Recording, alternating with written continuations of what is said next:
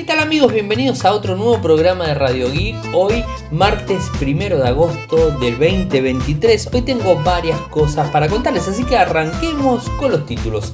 El CEO de Uber revela planes para la integración de la inteligencia artificial en un chatbot dentro de la aplicación. Google está probando resúmenes generados por inteligencia artificial para los videos de YouTube. Motorola empezó a bloquear smartphones en México que están eh, comprados en el mercado gris de ese país. El lanzamiento del OnePlus eh, Open podría retrasarse un tiempito. Samsung va a comenzar a producir los paneles para los paneles OLED para los iPhone 15 que se vienen este año. La aplicación de Twitter cambia de nombre en la Apple Store y Apple le permite utilizar la letra X. Ahora les cuento. La gente de Samsung va a estar lanzando el 7 de agosto el Galaxy F34 5G que va a ser un equipo eh, de, de gama más reducida. Por otro lado, hoy subí un video eh, para los que tienen un Flip 3 o un Flip 4 y que tienen pantallas chiquitas en la parte exterior y que quieren utilizar aplicaciones en esos dispositivos en la pantalla exterior. Utiliza eh, casi casi el mismo sistema que el Flip 5. Eh, recuerden que el Flip 5 tiene una pantalla más grande externa en donde podés cargar aplicaciones directamente. En el tema del Flip 3 y el Flip 4, Flip 4 el año pasado, Flip 3, eh, Flip 3 en el 2021, son equipos que tienen una pantalla más reducida y que si bien tienen widgets eh, que les permite, esos mismos widgets, eh, acceder a determinadas funciones del dispositivo, no así absolutamente a todo, ya sea WhatsApp, YouTube, Netflix, Gmail, eh, Instagram, lo que se les ocurra. Eh, con eh, lo que sería la opción Good Look, vas a poder utilizar esa pantalla con aplicaciones y por supuesto verlas en esa, en esa pantallita y no tener que abrir el dispositivo. Obviamente es una pantalla reducida pero te va a llegar a ser útil para determinadas cosas. De hecho, yo lo estoy usando en el Flip 4 y la verdad que para algunas cosas eh, es bastante interesante. Eh, y el Flip 5 ya viene las, algunas aplicaciones de forma nativa que funcionan y las otras aplicaciones se van a ir incorporando gracias a, la misma eh, aplicación Good Look que te permite cargar. ¿Qué es lo que hice hoy? Tempranito a la mañana les publiqué un video de cómo configurarlo en Flip 3 y Flip 4. En Flip 5 no hace falta porque lo tiene ya por default. ¿Qué más? Hoy estuve probando el Age 40 eh, de día, filmando de día. Esta semana, ayer, subí el video de noche. Eh, o mañana o pasado voy a estar subiendo eh, el video de, de día, cómo, cómo me ha resultado este dispositivo. Además, lo sumergí, lo metí bajo una canilla de agua al H40 de Motorola, el Vanilla, ¿no? el más este, básico. Bueno, lo metí bajo una canilla de agua y sigue funcionando, ¿eh? así que no hay problema.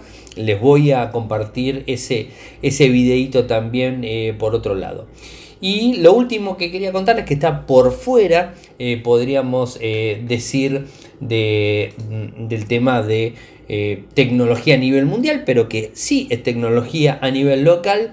Les cuento que hoy en Argentina IBM eh, cumple 100 años. La empresa eh, fue, eh, digamos, este, se instaló en nuestro país Argentina el primero de agosto de 1923. Su primera sucursal fue en Buenos Aires, en la calle Roque Sáenz Peña. Eh, y desde 1916 vende productos en el país gracias a sus canales. Y lo más este, interesante de, este tema es que se instaló en el país 12 años después de su creación en Estados Unidos. o sea que realmente tiene más de 100 años, ¿no? Eh, tiene 112 años. Eh, pero más allá de todo eso, es un número muy grande. Eh, hoy está en Ingeniero Buti, eh, tenés el edificio, esto está en Capital, en Cava, está el edificio. He tenido la oportunidad de conocer la sede ahí en Ingeniero Buti y también en Provincia de Buenos Aires, en Martínez, otros lugares que, tienen, que tiene IBM. y además quiero, por supuesto, agradecer a la gente de prensa de IBM Argentina eh, por el presente que nos ha hecho llegar esta tarde. Eh, así que bueno, se los voy a estar mostrando, por supuesto. Eh, y qué mejor manera que agradecerles a ellos aquí en el programa y también en, las redes mostrando el presente y dándole las gracias, porque la verdad que tener, tenernos en cuenta mm, a nosotros nos, nos, llena mucho, ¿no? y la verdad, convengamos que 100 años en el país no es poca cosa. De hecho, creo, eh, a nivel tecnología, no quiero mentir, pero me parece que es la empresa eh, que tiene más presencia en el país. Eh, IBM, creo que es este, la, más, la que tiene más presencia y, que bueno, que todo el mundo la conoce, ¿no? Y fue pionera en el tema de cómputo a nivel mundial y, creo que está muy bueno. Así que agradecer nuevamente a la gente de IBM por, por el gesto de habernos enviado eh, un presente y por supuesto felicitarlos, 100 años en el país, mucho tiempo. Conozco a varias personas, tengo algunos amigos también trabajando en IBM. Eh, la verdad que muy buenos contactos y muy buena eh, gente que conozco que trabaja en, la compañía. muy buena calidad humana, muy buena calidad humana. Así que la verdad, una, mi felicitación a todos ellos que, que siguen eh, haciendo de, una compañía eh, que tenga presencia en el país y que no se vaya, que eso es lo más importante que más allá de haber eh, surcado un montón de problemas en el país en estos 100 años, bueno, siguen apostando en el país, siguen tomando personas, personas aquí en Argentina para trabajar en la compañía y bueno, la verdad que es, es muy muy bueno.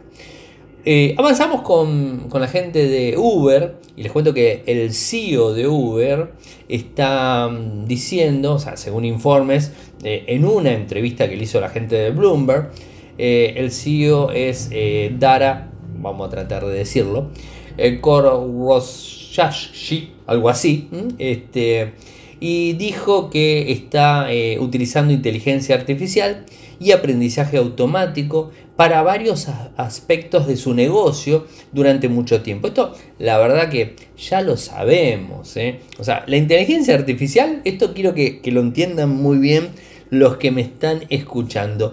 La inteligencia artificial no nació con ChatGPT. ¿eh? O sea, sáquenselo de la cabeza, no nació con ChatGPT. ChatGPT lo que hizo fue eh, de alguna manera democratizar la inteligencia artificial para los usuarios finales. Algo que nadie había hecho y que ChatGPT lo hizo y muy bien. Entonces, bueno, hay que, hay que digamos, reconocer el mérito, de eso no cabe dudas. Pero, por ejemplo, eh, IBM también trabajó, trabajó en Watson, ahora trabaja en Watson X. Y IBM es uno de los pioneros, eh, ojo, en inteligencia artificial. Pero la gran mayoría de compañías, bueno, Apple también en su momento, en la última presentación, lo dijo. El Apple Watch tiene inteligencia artificial. Eh, Google tiene inteligencia artificial en, digamos, este machine learning, en todo lo que tiene que ver el buscador. O sea, se viene. Facebook lo tiene Meta ahora, todos tienen inteligencia artificial. Lo que pasa que ahora es como que le damos un nombre y le damos una cara visible eh, que es ChatGPT o OpenAI. Entonces, eso para que lo tengan en cuenta. Eh, pero inclusive Uber, Uber tiene también inteligencia. Ustedes se piensan que cuando nosotros pedimos un vehículo en Uber, eh, hay una persona del otro lado que se fija a ver quién está más cerca. No, a ver cuál es el que está más cerca, el vehículo más cerca de la persona que lo está pidiendo. No, es un sistema que lo está haciendo, un sistema electrónico, un sistema con inteligencia, con datos, input que le, le está llegando, que los procesa y digamos este, decide qué vehículo va, qué vehículo no va O sea, eso es así. No es una central de taxi eh, clásica en donde llaman por teléfono, piden un taxi y se lo envía al taxi que está más cerca. No, no, una persona, un operador. No, no, acá es automático. O sea que la inteligencia artificial existe hace mucho tiempo y se viene utilizando hace mucho tiempo. Ahora lo que están haciendo... Eh, es un estado backend en donde la compañía va a traer un chatbot en, en, de IA al front-end, o sea, a lo que sería a la aplicación, ¿no? No, digamos, este, el directivo no detalló mucho de cómo va a funcionar este, chat, este chatbot, o sea, me salía mal, de IA eh, y cómo va a mejorar la experiencia del usuario. Lo que sí explicó las formas en que la empresa utiliza actualmente la tecnología de IA en el negocio. Cada vez que te emparejan, es un poco lo que les decía, cada vez que te, te emparejan con un automóvil o un mensajero, hay algoritmos que hacen que eso suceda de, desde la hora del día, la distancia, todo eso está impulsado por el aprendizaje automático. Lo mismo que les acabo de decir es lo que dijo eh, la directiva. Así que, bueno, esto veremos y además, por supuesto, ver cómo impacta y cómo va a estar este, impulsado y funcionando eh, para nosotros cuando utilicemos un auto de Uber. Eh, bueno, Google está probando resúmenes generados por inteligencia artificial para los videos de YouTube. Vieron que una persona, un creador puede generar un resumen. Lo que pasa es que ese resumen que puede generar un creador puede tener determinados sesgos. Sesgos que vendría a ser algo que quiere decir lo que sea. Entonces, ¿qué es lo que está trabajando Google? en, lo que sería una IA eh, que va a, digamos, este, a ver todo el video completo y te lo va a resumir eh, para que vos tengas una idea completa de lo que sería el mismo. Eh, obviamente, si estás interesado, podés ver el video completo. Sería algo así como las compañías de, películas eh, hacen esos trailers en donde te meten lo más importante de la película y vos este, ves ese tráiler de 3, 4, 5 minutos, la película dura más de 2 horas o 2 horas y vos en esos 5 minutos tenés eh, toda la información para decir, bueno, me gusta la película o no me gusta. Eh, por supuesto el tráiler está armado vaya a saber por quién, por, por creativos y todo, que dicen, bueno, esta parte sí, esta parte no.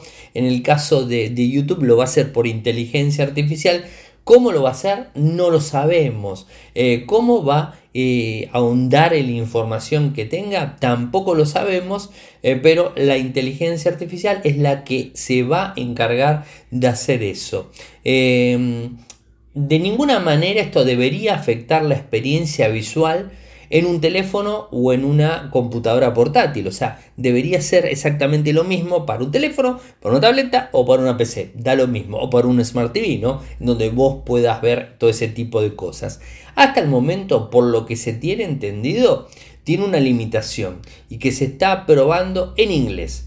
Eh, así que veremos cuando este sistema madure completamente y empiece a ser utilizado en varios idiomas y que se empiece a implementar. Yo creo que en algún momento está bueno este tipo, este tipo de cuestiones eh, porque te termina resumiendo algo que quizás el video sea muy extenso eh, y no te termine de cerrar. A, mí me parece eh, una opción interesante que obviamente voy a estar detrás para conocer toda la información. Y lo que realmente me, preocupa y bastante, y digamos mucho me preocupa, tiene que ver con una decisión que tomó Motorola en México. Eh, a ver, eh, eh, hagamos algo de contexto. hace un tiempo, digamos, este, no recuerdo cuándo, pero que estoy tratando de encontrar la fecha, Motorola eh, impulsó eh, un tema de concientización en cuanto a los, eh, los, dispositivos que se compraban en el país, en donde los mismos, la idea era que compren equipos homologados con la norma oficial mexicana 24. esto es lo que quería Motorola en su momento. ¿no? Eh, y bueno, la realidad es que no funcionó. O sea, saben que no puedo recordar cuándo lo hizo, pero lo hizo hace eh, un tiempo bastante largo. Esto lo trató de, lo trató de empujar hace un tiempo eh, y no le funcionó. Y bueno, entonces este em, empezó a modificar las cosas. Bueno, les cuento, ¿qué, sería esto? En principio les doy una definición para que tengan en la cabeza. El mercado gris de los celulares. Esto ténganlo en la cabeza. Les doy la definición exacta. La eh, Procuraduría Federal del Consumidor, Profeco, define al mercado gris como aquellas importaciones de productos fabricados legalmente en otras partes del mundo, pero vendidos sin normas comerciales y sin autorización expresa del distribuidor oficial y o titular de la marca. Ya sabiendo lo que significa el mercado gris, les explico qué es lo que decidió Motorola México. El 27 de julio, o sea, esta semana del 2023, los smartphones conseguidos en mercado gris serán definitivamente deshabilitados en México. Y esto es porque no están cumpliendo con la norma oficial mexicana 24. ¿Y qué es lo que va a hacer la compañía? Los va a desactivar.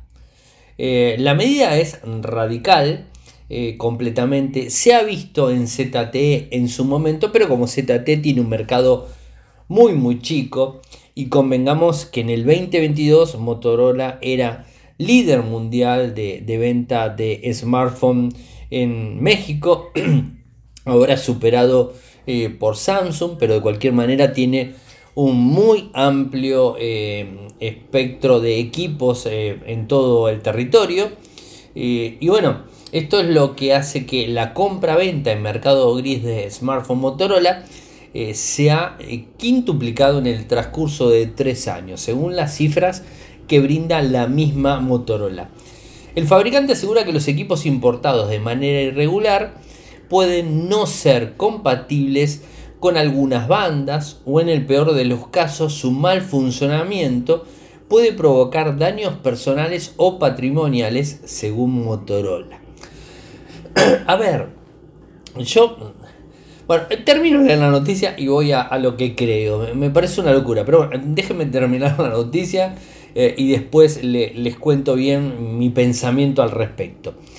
Eh, la deshabilitación va a ser mm, retroactiva, así que no va a ser aplicable eh, para los smartphones que fueron activados antes del 27 de julio. Si vos compraste un equipo en el mercado gris, vivís en México, compraste un equipo en el mercado gris y lo compraste antes del 27 de julio del 2023, lo vas a poder usar, no vas a tener ningún problema. Pero si después del 27 de julio compraste un equipo en el mercado gris, eh, vas a tener dos eh, avisos, ¿no? O sea, dos avisos. El primer aviso va a ser automáticamente cuando actives el smartphone. Y cuando digo activar el smartphone, digo, le pones la nano SIM, le cargas la cuenta de Gmail el equipo se activa, se activa la línea, se activa el dispositivo, se activa el Android que tiene adentro y ahí te va a llegar una primera alerta. Eh, esta alerta, bueno, te va a informar que el equipo es un equipo comprado en el mercado gris y que se va a desactivar a los 11 días. Segunda alerta que te llega es al día 10 de haber recibido la primera, en donde eh, si vos eh, no eh, haces nada y seguís utilizando el equipo, el equipo va a dejar de conectarse, va a dejar de mm, funcionar, de transmitir datos o lo que sea. Y para lo único que va a servir el dispositivo, para lo único, va a ser para llamadas de emergencia, o sea, el número de emergencia de México. Para otra cosa no te va a servir ni siquiera para recibir una, llamada clásica convencional, a la antigua, no, no te va a funcionar. Eh, ¿Cuáles serían, eh, digamos, las opciones que tienen los mexicanos. Bueno, si por ejemplo salen del país, salen de México y compran un equipo fuera de México, lo van a poder llevar a México y usarlo sin problemas. Eh, complicado, ¿no? Los dispositivos Motorola a los, que, a los que no aplica la deshabilitación serán los que no reciban la alerta de deshabilitación. Bueno, obvio, si no recibís la alerta, obvio que no te va a pasar nada. Así como aquellos dispositivos adquiridos presencialmente directo por el consumidor en el extranjero para su uso en México eh, a canales autorizados o oficiales que comercialicen productos adquiridos directamente a Motorola. A estos dispositivos únicamente les llegará la alerta de uso, es decir, le van a avisar de que comprar un equipo fuera del canal convencional de México, ¿no? O sea, a Motorola México no se lo compraste. Eh, esto es lo que, lo que va a suceder. Ahora, ¿qué es lo que va a hacer Motorola? Ahora les, explico lo que yo pienso. ¿eh? Pero ¿qué es lo que va a hacer Motorola si se te bloquea el equipo? Bueno, te van a adquirir el equipo eh, y te van a brindar un 30% de descuento en la compra de ese smartphone y vas a poder comprar uno homologado en México. ¿Qué es lo que tiene que tener tu teléfono si estás en México? ¿Qué es lo que tiene que tener en la caja? Una etiqueta que dice NOM 024. NOM 024. Esas son eh, las siglas y los números que deberías ver de forma bien visible en la caja del producto. Eh, y esto quiere decir que eh, debe contar con los requisitos eléctricos y indicar que fue importado por Motorola Comercial SA de CB. Eh, hace meses no parecía Motorola que iba a declararle eh, la guerra a los dispositivos importados no homologados, pero el, panorama parece que cambió rápidamente después de que la campaña de concientización que quisieron impulsar no eh, concientizó a nadie. Ese es el tema, ¿no? Ahora yo me, yo me pregunto, en principio, esto es una prueba piloto que, que Motorola va a empezar a hacer en todo el mundo. Y es delicado, porque olvidémonos de Motorola, ¿no? Olvidémonos de Motorola. ZTE ya lo hizo, lo que pasa es que ZTE es una empresa mucho más chica que Motorola, ¿no? Pero imagínense que esto lo empiecen a copiar. Ustedes vieron, ¿no? Apple les quitó los cargadores a los iPhone por la ecología y bla, bla, bla, bla. Después se suma Samsung de vuelta, la ecología, bla, bla, bla. Xiaomi en algunos modelos hizo lo mismo. Y vemos algún que otro fabricante que hace lo mismo. Eh, bueno, o sea, es como que se van copiando las empresas. Ahora, si eh, lo vemos esto en Motorola, y después los empiezan a copiar otros fabricantes porque ZT fue el primero. Ahora lo hace Motorola, lo hace en México. Es un mercado muy grande. Eh, pero fíjense la contradicción. Miren, se las voy a leer porque es interesante. La contradicción eh, es, bastante, bastante eh, interesante, ¿no? porque lo que dice la compañía es que además de recibir este, el alerta y ese tipo, ese tipo de cosas, lo que puede llegar este, a generar estos, estos dispositivos, em, digamos, es eh, que no sean compatibles con algunas, disculpen, algunas bandas, no sería tan complicado, que es mentira, eh, porque eh, convengamos que excepto que lo compres en Estados Unidos y lo quieras usar en otro lado que tiene otras bandas, no vas a tener ese problema. Eh, mal funcionamiento, no lo entiendo. Eh, puede provocar daños personales o patrimoniales. a ver, si yo compré en, en, Europa en un canal no convencional un Motorola, supuestamente lo compré de Motorola. O sea, no, creo que hayan truchado el equipo. Es Motorola, ¿no? O sea, es Motorola. Si lo compré en, España, por ejemplo, y me lo llevo a México, Eh, y lo compré en el mercado no convencional, como ellos dicen. Em, bueno, o sea, ese equipo se me va a bloquear porque es peligroso. Pero, ¿qué quiere decir? ¿Que los equipos de Motorola eh, en algún caso son peligrosos? Porque a mí no me termina de cerrar.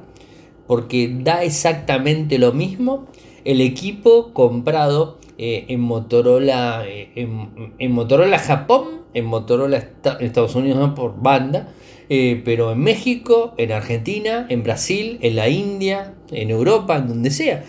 Da lo mismo. Si las bandas me lo soportan, ya está. porque bueno, obviamente, si la banda no lo soporta, no me sirve. Pero bueno, eso ya me... Eso es más que obvio. Si yo lo compro en un lugar donde las bandas son diferentes a la de mi país, bueno, eh, obviamente el equipo no me va a funcionar, pero bueno, ahí ya es mi problema.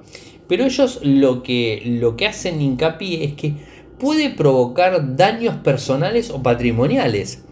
¿Y por qué? ¿Por qué me tiene que provocar daños personales, patrimoniales? ¿Un daño personal? O sea, me lo voy a poner en el oído, me va a explotar. ¿Me va a explotar? ¿Se me va a prender fuego en mi casa porque lo compré en el mercado gris de Europa? Si es Motorola el equipo, me vino en caja cerrada, es Motorola, me da lo mismo. Yo he comprado particularmente equipos Xiaomi que vienen de, España, me doy cuenta por el cargador, el formato del cargador es español. lo he comprado, me los traje acá, y, no me los traje acá, me los compré en un importador en el mercado gris, digamos. Eh, lo compré y bueno, lo uso. ¿Y cuántas personas hacen eso? Ahora, claro, yo me voy a Motorola España, o sea, me tomo un avión, salgo de México, me voy a Motorola España, me compro un teléfono, lo entro a, México, me avisa eh, que el equipo es comprado fuera del canal, digamos, este normal de, Motorola en México, pero no se me bloquea. Pero si lo compro eh, en un mercado gris allá afuera, no me funciona no le veo, no le veo criterio, o sea, no me va a funcionar porque tienen miedo que me produzca daños personales. Es una locura, realmente es una locura. O sea, y, cómo va a funcionar el mercado de reventa de segunda mano? ¿Cómo va a funcionar? ¿También va a tener este problema? Porque vaya a saber dónde lo compraste. Yo qué sé, no tengo ni idea.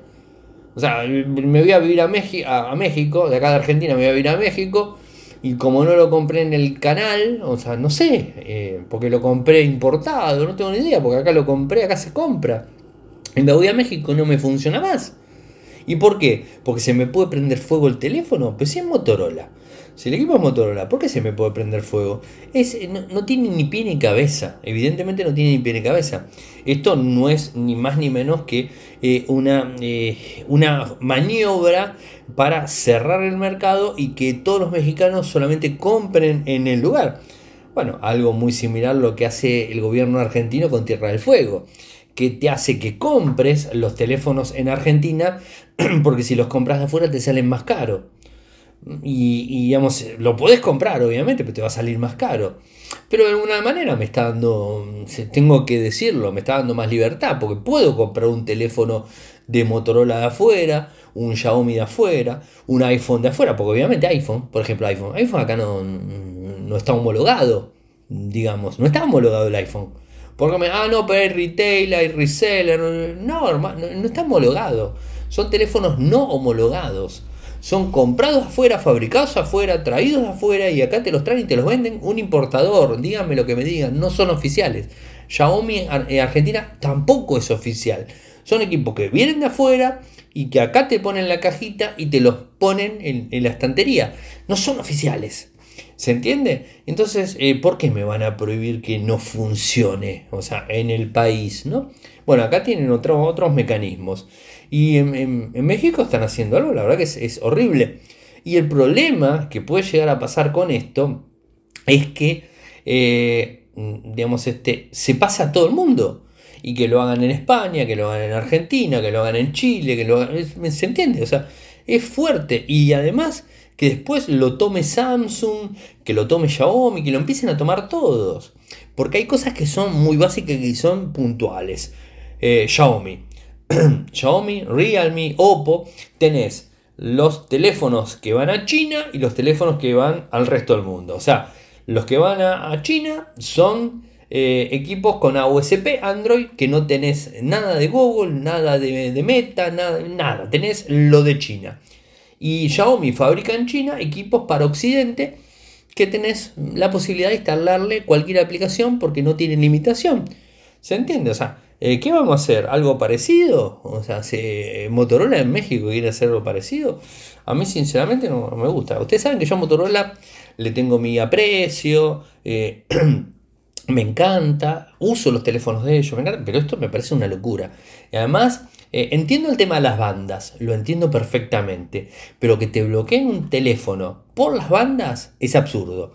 Porque de última, por las bandas no te anda. O sea, ya está, listo, no te anda. Te compraste un teléfono y es un clavo, como decimos nosotros acá.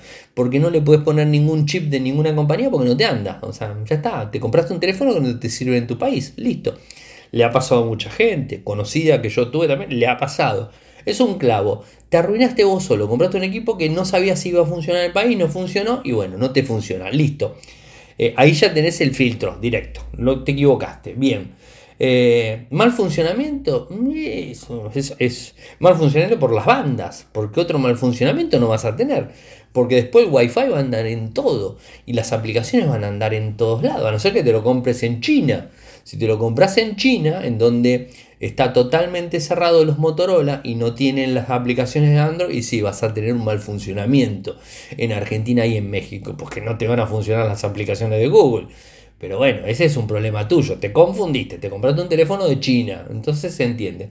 Ahora, provocar daños personales y patrimoniales me parece un absurdo. Me parece absurdo, porque los teléfonos están todos fabricados por Motorola. No importa que lo compremos en Estados Unidos, que lo compremos en, en México, en Argentina, en España, lo que sea. No sé, realmente no me gusta. Disculpen chicos, pero la, verdad que no, no, me, no, me, gustó, pero absolutamente para nada.